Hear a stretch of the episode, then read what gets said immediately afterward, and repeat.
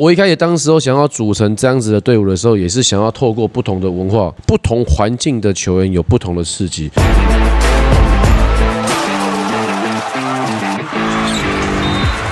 话题人物对号入座，坐哪里？球场第一排。哎呦，哦，今天两位来宾气势非常的够，很给力，中气十足欢迎中华白队这次两位教练许浩辰呆哥以及上尾班彪哥。Hello，大家好。光看我们的衣服就知道，我们就是中华队是一个非常有纪律、有态度的一个一个国家队，所以连穿上节目穿衣服都一定要统一啊。那毕竟你们刚练完球，我们就马上不是不是不是不是，我们那个总教练都有交代，我们的服装一定要整齐统一，对啊因为能代表国面。因为年轻，我觉得第一个年轻球队的就是要有那个纪律、统一一致，然后要展现出就是以往比较比较不一样的一个气息啊。好，最近呆哥其实蛮活跃的，好，常常活跃在各自各大节目上面，好，来来我们节目也来过好几次了。好，我必须要说呢，在这个节目当中呢，很少碰到比我年纪还大的球员跟教练。好，那彪哥是其中之一。你知道我小小时候看你平东高中你啊，然后像什么林群峰啊、简明富。简明富啊，哇，打球长大，今天就看到偶像。战斗陀螺，战斗陀螺。啊，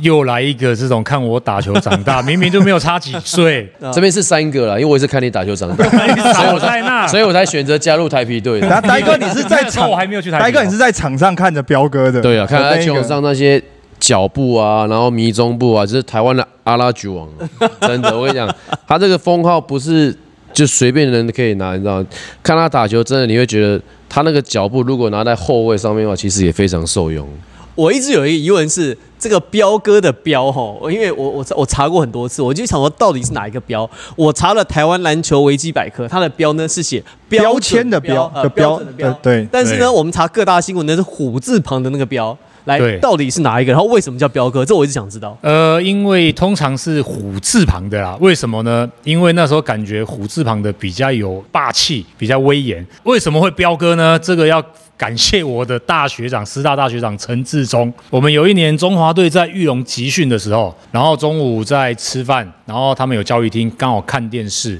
这时候陈志忠就说：“哎、维范，你都没有一个外号，我来帮你想一个外号好不好？因为其实陈志忠的嘴巴是业界知道排行榜前几名，啊可能跟 浩呆可以是齐名的，厉害的，厉害的。对，这时候我就说，哎、学长，我们师大学弟，你不要这样弄我。他说绝对不会弄你。然后这时候国片台就是有一个那个董彪。然后就彪彪哥，然后他就演了很多有什么城楼警察故事，也是哦彪彪叔彪哥，就讲讲讲，好了，我就叫你阿彪彪哥，就这样来的。哦所以后面就全部都叫彪哥彪哥彪哥，就是这样来的。原来是国片梗，对对，国片来的国片梗，对对对。不是，那还好，那时候是是董彪，万一是上彪的话，对，那个对，就不一样了。就所以是陈志忠看到电影台演什么东西，当下就叫什么东西就叫那个。对，没错，他就是刚好就是看到那个，然后就一直一直都董彪，然后哎，那你就要上彪，就彪哥，就就就这样来。哦，原来这名字这样来的，对还真还真随便，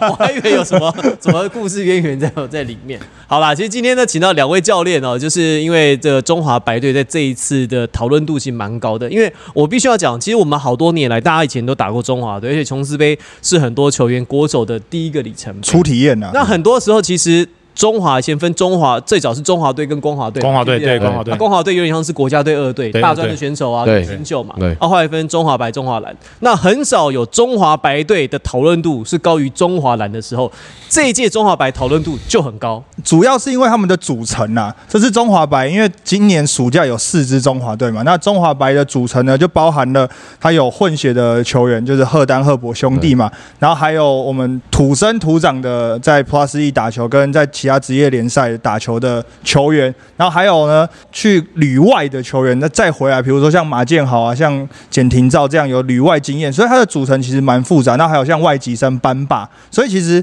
这么多的球员组成里面，就让这支的中华白队讨论度很高。这支中华队的组成，就是这些选手你怎么组成的？其实刚才两位主持人都已经讲到重点了，我们就是没有什么挑什么实力，就是挑谁的讨论度高啊。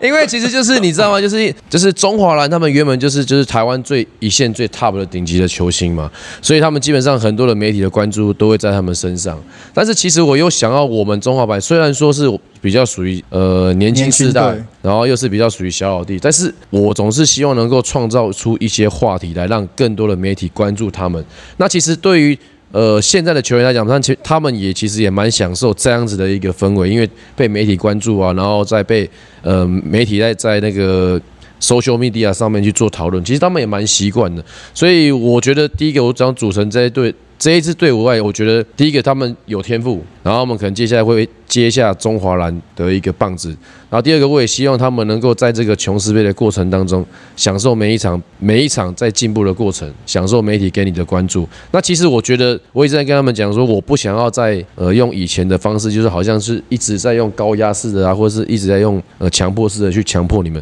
那自然而然你们有这样子的媒体关注度的时候，其实你们就会要自我加强，然后自我训练，然后他们其实也会养养成自动自发的一个精神。哎、我比较好奇的是，像因为两位都入选过中华队嘛，嗯也看过很多这个以前年轻的学弟来来去去。这一支中华白队跟以前组成，因为我们常讲中华白队有时候或光华队是国家队二军嘛对，或者是储备队这样子。彪哥，你觉得这支二军这这支中华白队跟过去中华队的二队有什么不一样？呃，那今天看中华白队，其实刚刚有提到，我们今年有四支国家代表队。那其实有很多不错的，都已经可能亚运三对三，那有可能是奥运的培训，那再来就是中华白。那所以有可能我们这边呃来的球员，并不是说像之前只有两队，那你不是大队。都是小 top 队的是小选手队你就是诶不错，至少是第二线的。这个时候就是他们展现他们自己能力的时候。所以刚刚总教练也说，媒体也在关注，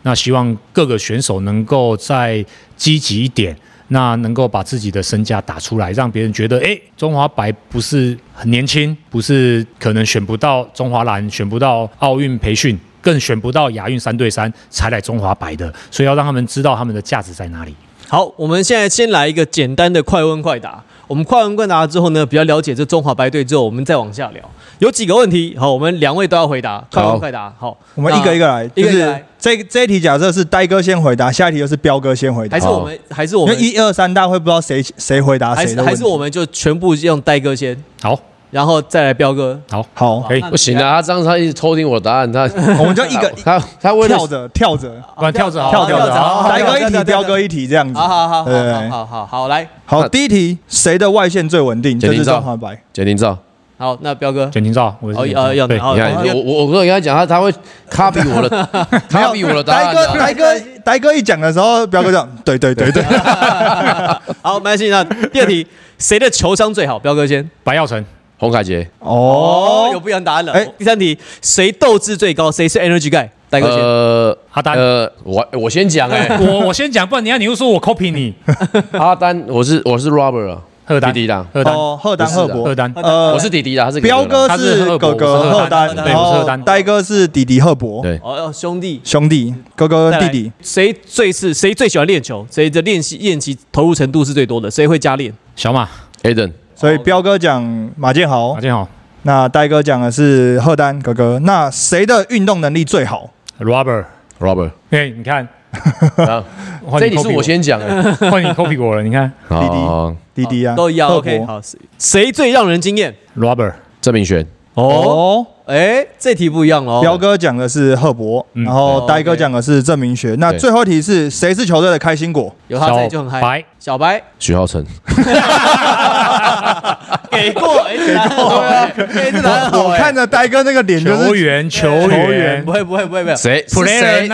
开心果？谁是中华队对啊谁是中华白的开心果？中华白的对啊对啊可以可以可以好，可以可以可以接受接受接受接受接受。好，那我们一个一个来哦。谁的外线最突出？大家一致认为是简廷照，对，没有疑问。就是说，其实我觉得，呃，廷照在不管出手的选择上面，或者在出手稳定上面，应该是在今年中华白队算是比较比较跟其他外围射手比较有点差距的。那你说，其其实像马建豪呢？马建豪呢？其实马建豪算是线不错对，但是他的出手没有那么的时机点。时机点不对，他常常会抢投、抢攻、想表现，所以造就成会觉得有的时候不是该他该投的时候，他出手命中率就会降低，所以感觉起来没有那么准。但是其实大空档来讲，他的命中率真的也蛮高的。OK，好，球商最突出，这两个人答案不一样哦。小白跟洪凯杰，彪哥，彪哥，呃，因小白为其实看小白在打球的时候，为什么会觉得他他很活。其实他在打球的时候头会一直摆，眼睛会一直瞄，就是打球是聪明的，就像浩大以前一样哦。打打球的时候会一直看来看去，看来看去，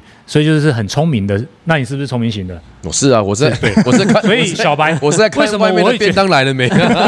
所以为什么我会我会觉得凯杰比较闷？因为凯杰打球很闷，所以就闷闷的，然后那个一副很像人家欠他很多钱的感觉。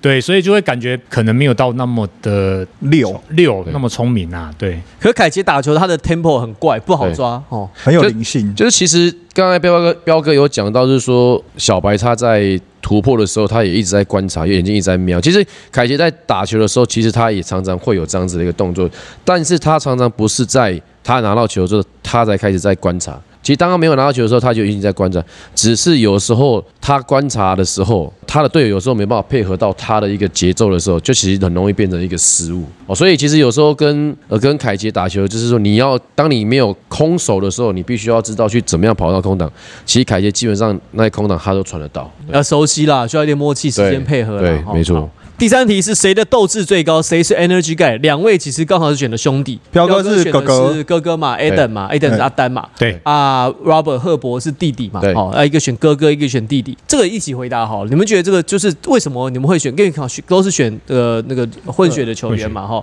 啊，都是从美国接受文化上来的，那跟台湾的球员不太一样。有没有什么例子？你们觉得看到比较印象？分别举一个好了，哥哥跟弟弟，觉得场上斗志最高的地方。哥哥的话，我会觉得他攻的时候，如果他他攻不好，那他可能会不断的可能感觉像跟自己在对话，然后那他可能后面的 play 他就会打得更强势，然后那防守的时候如果没有守好犯规的话，那他也会。不断的激励自己，到下一个回合，他可能就是很认真的把对方守下来，所以我会觉得他的斗志很不错。这种好像在台湾比较少哈，比较少说自己跟自己对。对对。话，好像比较少，或者是这个回合没有，比如说没有达成自己的目标，下一个回合要讨回来这一种，对，好像比较比较少这样。这个很美式哎、对，其实又又回到这边是，我我觉得现在台湾的球员其实也非常的斗志，但是就是刚才柏林哥讲，台湾跟美国的球员文化在展现自己情绪这方面，台湾人比较含蓄，美国人就直接外放。所以在讲到这个斗志的时候，我觉得在这一批的球员当中，我是觉得、啊、除了迪迪应该比较年轻之外，他可能看起来就是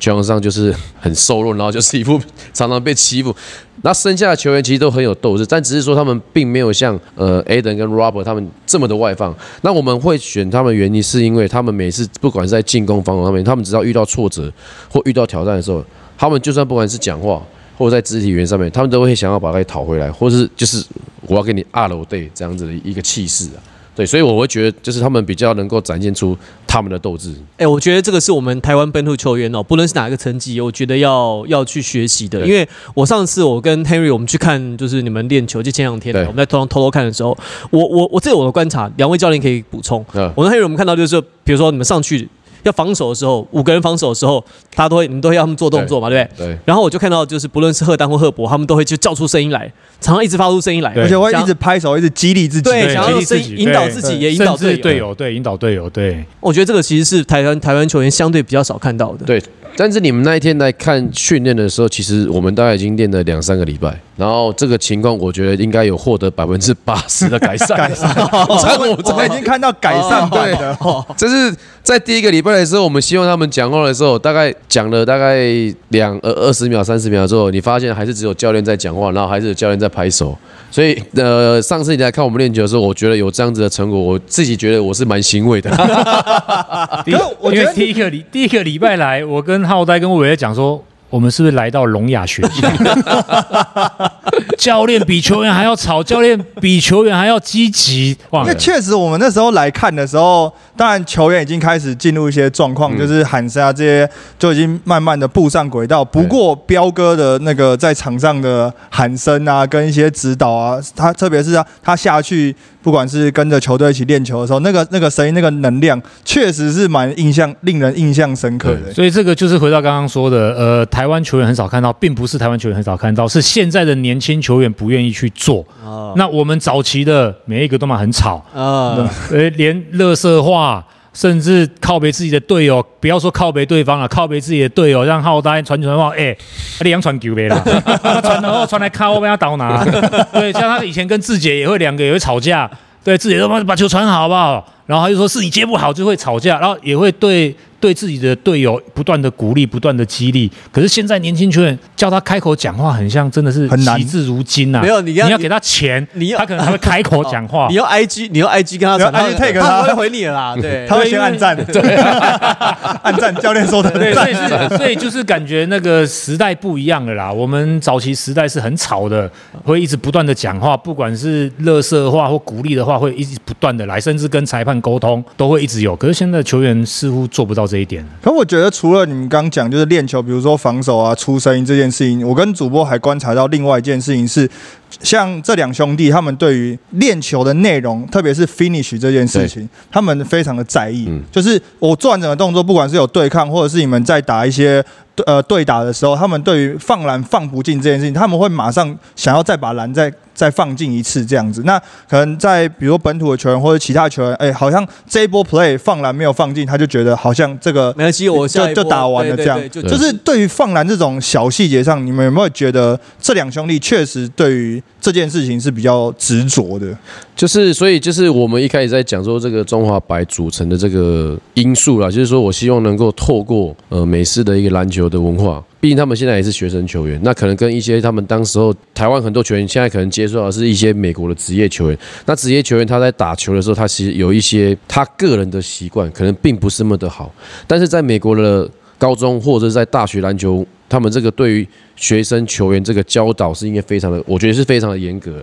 所以我也希望能够透过这样子的不同的文化，也能够带给台湾篮球的一些本土球员一些刺激。就像刚才刚才 Harry 讲的是说，这个放球这个 finish 是。当然，你觉得很简单，可是当你在比赛当中，你做到有些真的有些对抗的时候，你要怎么把这个球摆进，就是靠你平常你有没有注重于在这个 finish 上面。所以我觉得就是可以给他们不一样的刺激。那他也可以看到美国球员他们到底是怎么样。虽然说他们是四星高中生，然后也是在美国 D1 的一个选手，但是他们对于这个细节的掌握度还是非常的很在意啊。这个记不记得我们在先前呃 Ryan 来我们节目有提到过嘛？嗯他有提到说，他说他觉得亚洲跟美国最大的差别就是美国的球员或者西方的球员对于 finish 这件事情，他们其实做，他们觉得说最重要的就是要能够 finish。对前面的动作做再漂亮，后面没有 finish，前面其实都等于是零。对，然后亚洲的球员，他不只是台湾，他都要去越南啊、韩国、啊、日本。相对我们对于 finish 这东西的训练跟专注度，好像就有点不太够。嗯就是他看到的东西。其实我觉得这次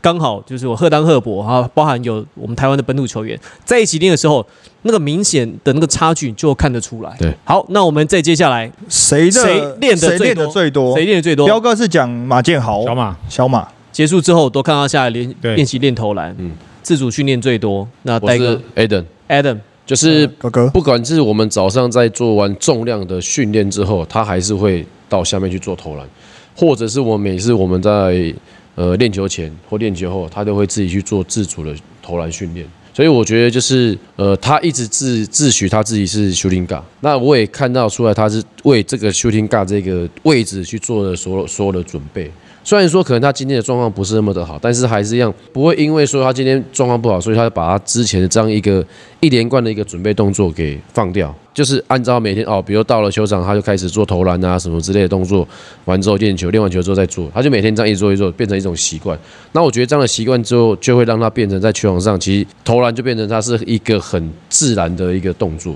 那马建豪也是哦，对对，马建豪对，对对啊，因为马建豪其实你们刚刚也有注意到，其实他也是像浩代说的，他可能重量完，甚至投完人家在休息，他还是会上来不断的投篮，那他也也是期许自己成为一个射手。那其实，在对打的时候就感觉到他的进攻欲望是非常的强烈。或许是因为他练得够多，所以他对他自己的外线出手非常有信心。那其实这是好事，但是呢，我们也会不断的跟他讲说，有的时候出手点的时间点不对，其实你要把球传导出去，或许对你才是加分的。所以他有慢慢有在改变。好，那再来呢，就是谁的运动能力最好？刚才我记得是说是赫伯嘛，Robert，对。弟弟嘛，两位答案都一样嘛。对。对，运动能力的部分会帮我们稍微那个补充一下，彪哥跟戴哥补充一下。我我个人觉得是因为他在美国基本上就是已经有那个全美排名评评比是四星高中生，所以我觉得他的身体素质来讲，不管是亚洲啦，或者是在美国，都是有一定排排名前面。他这好在哪？呃，第一个我觉得他的运动能力、他的弹跳力都是都是属于都是属于四星的。然后第二个是他的一个运球的节奏感，然后跟他传球的一些视野，我觉得这个都可能就是呃他能够成为四星高中生一个蛮关键的一个重点对啊，那标就是比较他打的比较全面化一点，他的基本动作，那像他可以自己不断的突破，就是比较美式的打法，他可以靠他自己的能力为球队创造得分，甚至他也会乐于传球。当他不行的时候，其实他还是会传球。那我觉得他最厉害的就是突破完的急停跳投，像这个部分在台湾的球员会急停跳投的其实不多，像之前像。国印象比较蔡文成，他的那种大一步带那种急停跳投，甚至是呃比较老的球员，可能像周思渊，这个是比较厉害。那现在年轻球员其实拿到就是三分就是拔干拔，或者年轻人说到底，对年轻人说的干拔，拿到我就是拔，不然我就是撞到底，嗯，从都没有中间这一块。其实这一块是呃教练们比较需要选手去练的。像早期的中锋，他可能中距离很稳，那现在的中锋其实他的中距离都没，他都拉到三分，跟锋线一样了。所以这是其实是比较不 OK，我们觉得比较不好的啦。我有个疑问呢、就是中距离这件事情是可以练的吗？就是当然说你你说为什么现在球员很喜欢练三分球，是因为他就是有一个有一个标线，然后我就在那边投篮。但是中距离很多是靠着，比如说像战术啊，比如说像彪哥讲的带一步啊这些等等，自己创造自己的空间感，然后再去投篮。那在练习的时候，这件事情比较难去模拟的出来，是不是因为这样子，所以年轻球员越来越少投中距，还是真的是因为他的 CP 值不高，所以大家都选择投三分球这样？呃，应该是说他们觉得现在的年轻人可能觉得三分比较可以快速把分数拉开。又或许是受了 NBA 的影响，NBA 这这几年都是小球战术，就是不断的三分、三分跑轰三分。那现在年轻人，呃，我在基层教育，现在的国中生、高中生也是不断的就是投三分，只会投三分，什么都没了，就拿到球就是运运，就是要拔，所以已经影响到基层的教育了。所以这个可能就是 NBA 外来的资讯接收太多。那台湾的话，他们会觉得我投三分最轻松，回防最快，我不用还要再冲进去跟他身体对抗。哦，对对，不对？像像有有有一些假动作完，你上来了，我要带一步带两步，他可能会觉得很累，我就直接拔起来就好了，轻松了事，帅进了就帅，对就退房。帅，因为中距离这个东西，基本上不太需要什么，你们都知道，不太需要什么战术嘛。对，你把空间清开来，你不要挡到我运球那一步就好了。那他不太需要什么战术，所以在基层来讲，学生来说，现在高中国中打很多的套路，所以球员他被限定下功能性很强，就这个人是射手，这个是 shooter，就埋伏在底线，我们战术会丢过去给你，那边等就好啊。或者是说，我们现在有一些战术设计是让你开后门，所以呢，我每一个球员都赋予很强的功能性。但早期你看，像你讲周世渊嘛，在更早龙哥嘛，或者是志杰，他们很多中距离带步跳投，是因为他们要帮自己开拓战术的空间，对。就是战术不跑出来，我还是可以搞定自己。你看嘛，其实几个得分的砍将，早期的 Michael Jordan，后来的 Kobe，他们其实都是靠中距。离中距离，因为在最后一集的时候，战术跑不出来之后怎么办？就空间清开，给这个人决定胜负。那我觉得现在比较少这样的情境去去演练这件事情。哎、那这样是不是沿带着？因为讲到中距离，除了投篮以外，就第二就是脚步嘛。因为有一些，比如说你假动作完之后，像 Kobe 最著名的就是他的就是左右横移之后翻身跳，你永远不知道他翻哪一边。那其实彪哥的脚步也是很有名。那配上他的中距离，那这两件事情也是现在的绝学了嘛？是不是因为中距离不投了，所以连带着你没有那么多禁区需要摆脱的机会，所以你的脚步也不会了，所以变成现在年轻球员练脚步真的就是一二三这样，就是硬踩，但是怎么用他也不知道。对啊，所以彪哥才退休的，就是现在都要投三分跟上篮，所以他的绝学没有没有人没有教练会没地方欣赏，对，发挥了没有地方发挥，没有教练欣赏的时候，他就得要退休哦、。不是年纪到了吗？我没有没有，彪哥去年还打那个什么那个跨联盟。对跨联盟比赛，还带领球队拿冠军呢。没有，我我是去插花的，是他们太厉害，我是插花的。但是其实还是回到刚才，就是说在中距离这一块，就是说我我我个人自己觉得我在当教练，在中距离这一块，其实真的需要非常多的脚步跟重心的转移，然后你要看防守者，然后你要去一开始去怎么样去踩你的试探步，然后把防守者重心把它偏移之后，你还去带一步两步跳投，这个我觉得真的是需要花点时间去去去学习的。可是现在的基层很难啦，基层很难有很难说会有教练说给球员哦，让你哦大家站开来，让他去练习一对一，然后去中距离。会踩三步威胁已经很不错了。对啊，真的真的而且现在这个这样的 CP 值不高，对有没有？我这边弄弄弄弄半天，进攻节奏被拖慢了。那个半是两分，对啊在，外面弄个帅帅的三分。对啊，现在三分三分投进来很多姿势啊，这样子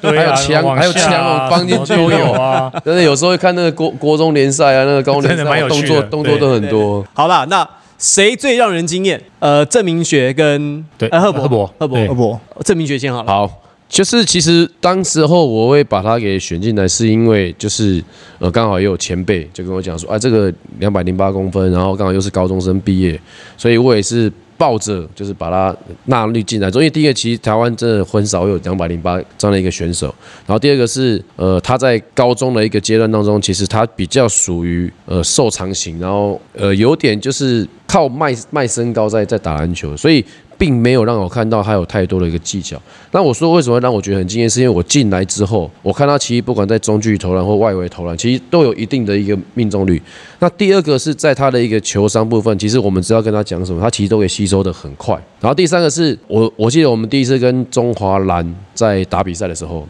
每一个人看到他上去的时候，不管是顶哥啦。阿提诺啦，就想处理他了。就是你从来不会看过他们从半场开始压迫，真的，真的看到他有必要吗？对，真的有不知道为什么哪里的必要。我说他只是一个高中生刚毕业小朋友，可是就是那时候那一次之后，他回来练球的时候，他每次就是开始增加他自己的对抗性。然后不管是对要班霸、孙世尧，他就是开始会跟他们用力啊，或是开始之前的训练，他可能就是尽量不要进去里面，他就他就不要进去，能够在罚球线在罚球线，能够三分就三分线。所以我觉得他慢慢一点一点在进步。其实，在他身上有很多人讲说、啊他很像田磊，其实我在他身上，我其实我看到更多的是像那个顶哥的一个顶哥。曾文鼎其实他比顶哥在高三的时候，我觉得还要更好。那可能顶哥在那时候他的封阻能力是比他还好，可是我觉得他的活动能力是比顶哥还要好。所以如果其实如果真的他接下来之往国外发展，然后可以接受一些更高的更高的一个刺激的话，我相信他对台湾来讲，应该也是一个不可获得的一个好手。好，那彪哥选的是赫弟弟伯，让你觉得最惊艳。哎因为他的现在的年龄很像才十七岁，那十七岁其实以以现在这个状况来看，他的成熟度甚至超越我们台湾蛮多大学毕业的选手，所以我就觉得哇，或许是可能接受美国不一样，可是。在哥哥身上又没有看到这种亮眼的表现出来。欸彪哥诶反而讲的是技术的成熟度还是心智的成熟度？都都有都有都有都有，可是就是他另一面又是比较像年轻人，像小朋友，可能私底下练完球的那一些举动又有点像小朋友，可是呢，他在球场上的专注度各方面，哎，你会感觉哦，这个不像是十七岁，有感觉让我觉得哦，这个。感觉比我们的大学毕业的还要厉害，所以会让我有点惊艳的感觉。好，那快问快答，最后一题，刚才说谁是开心果嘛？说是小白，还有彪哥是小白，还有然后呆哥是许浩成。对啊，你本人，你本 你本人，我们你本人清我们很清楚啦，那不需要问了。小白是为什么？小白就是非常的活泼，那他会在球场上在练球的时候，他也会不断的跟他的队友就是有一些互动，那可能就是比较笑脸，然后就然后向他投篮，然后队友会帮他加油，就是会有让感感觉起来他就是比较受欢迎，感觉诶可以逗大家开心的那种。好，那我们刚才其实讲了很多赫丹赫伯的故事啊，然后他练球的状况啊，他们的球技的特色，我们现在大概都稍微有了解了。那这个问题呢，可能就是范围比较大一点点，那两位可以看怎么回答。那我们想问的是说，因为在这届的中华白队啊，其实它的组成元素很多。好，你看有这个混血球员一路在美国文化、美国篮球打上来的，另外呢有那种去美国旅美之后再回来的，嗯像简廷照啊、马建豪对这种的。另外有孙思尧孙思尧，另外也有这种纯本土在台湾像右维啊、HBO、UBA 右维啊、小白，一路上来的这三种不同文化背景球员出来，你们觉得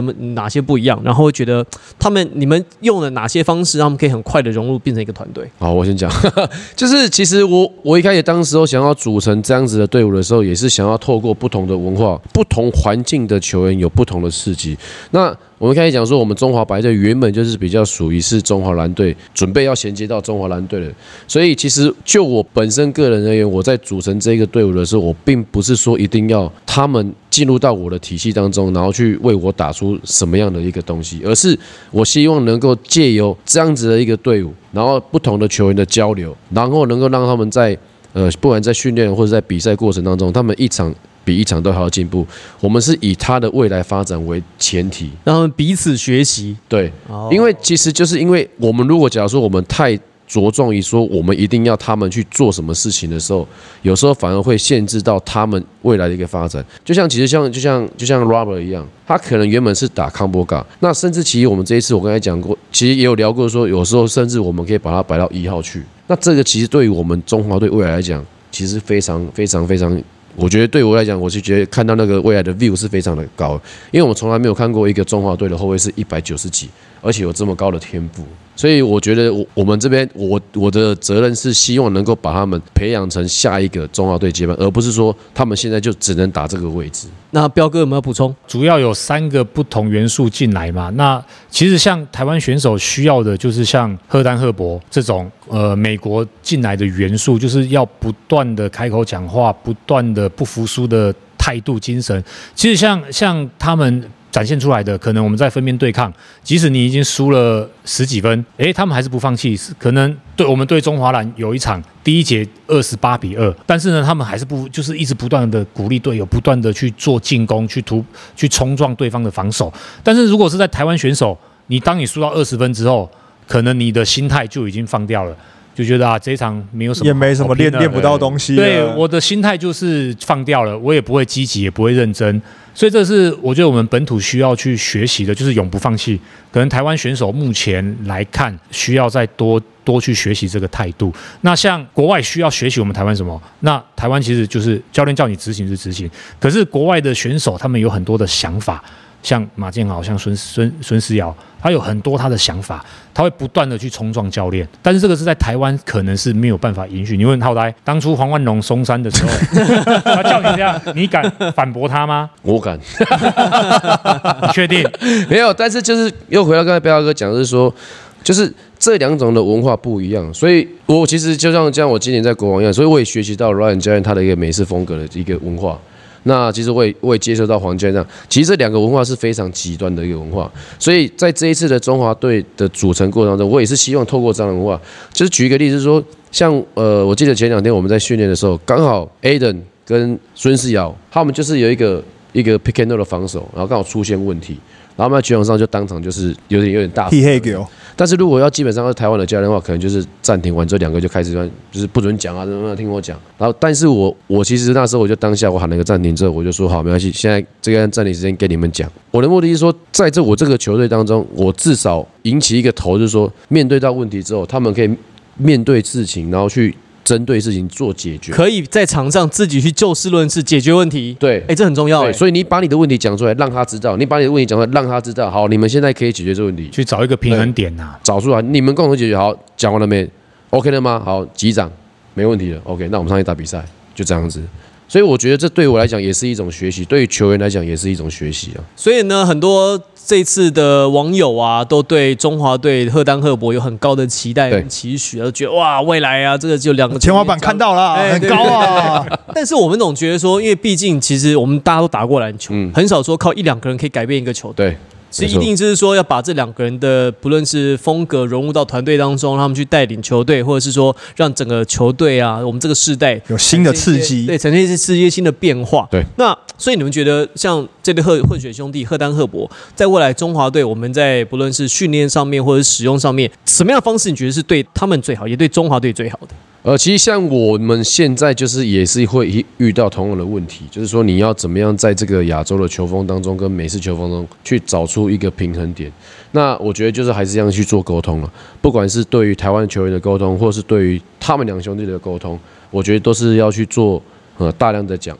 大量的沟通，因为毕竟一个是比较属于团队，一个是属于要美式。因为有很多的时候，其实他真的是有可有可以去用利用他的身体去球场上解决一些问题，但其实我们现在还是要回归他们，他们其实只有十七岁，只有十九岁，他们毕竟他们的身体并没还没有像到职业球员这么的一个强壮，所以他们还是有很大的一个成长空间。所以当他们希望用身体解决的时候，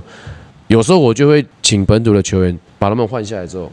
本土的球员让我们去看一看什么叫团队合作。那也会适时的跟他们去讲解说，为什么这时候你不能用你的身体，而是要靠你的队友去解决这事事情。如果你的队友愿意帮你做这件事情的时候，其实你的能力就会更更加的加强。对，所以我觉得就是不断的透过沟通，然后有点像在展示东西。有时候他们用团队的东西可以解决，那我也跟本土球员讲说，他们的技术在这边的时候，他们也可以用他们的技术去解决一些问题。所以就是一直这样子沟通，然后一直激荡出不一样的火花。来，其实就就像刚刚总教练说的嘛，那他希望有不同的火花激情，然后让球员不断的透过沟通，然后那知道彼此的优点在哪里去做学习。兄弟俩的单打能力、基本动作非常好，没话讲。可是他们的团队意识就比较薄弱一点，那这个时候就需要台湾的选手带领他们。就像教练说，可能先他不了解，先换下来，用台湾的五个本土展现一个团队的战术出来给他们看，让他们知道哦，原来靠团队我们也是可以得分，不是靠个人才能够赢球，让他们了解，所以就慢慢的那让本土学员知道哦，当你有机会的时候，你应该怎么展现你的技术层面，所以就让他们去找到那个平衡点。我有个很好奇的地方，就是因为。我知道蛮多的教练在组成，比如说像中华队啊，或是各种就是代表队的时候，教练都会希望去跟球员去做一些沟通，不管是一对一的面谈也好，或是训练完的一些沟通也好。戴哥，你跟这两个兄弟聊完之后，他们对于中华队，或是对于这次大家集训的想法，有没有跟他们聊过这件事情？有，他们其实他们对于他们能够代表中华队，然后回来打这个琼斯杯，他们是感觉到非常的兴奋的，因为。呃，他妈妈台湾人嘛，所以他们从来没有代表，呃，妈妈自己的这个国家能够打这样的比赛，所以他们其实也希望能够透过这样的比赛之后，让更多台湾的球迷能够认识到他们，然后也能够把他们自己就是他自己本身的一个天赋展现给所有的所有的球所有的球迷看。对，好了，那呢这一集呢，我们这边要先稍微休息一下。啊，我们在下一集呢，还会带来更多哦，包含浩代教练跟彪哥，好，在这次中华雕中带来比较有趣的故事。我是莫林，我是 Henry，我是许浩成，我是彪哥。这场第一排，我们下期再见，马上回来，拜拜，拜拜拜。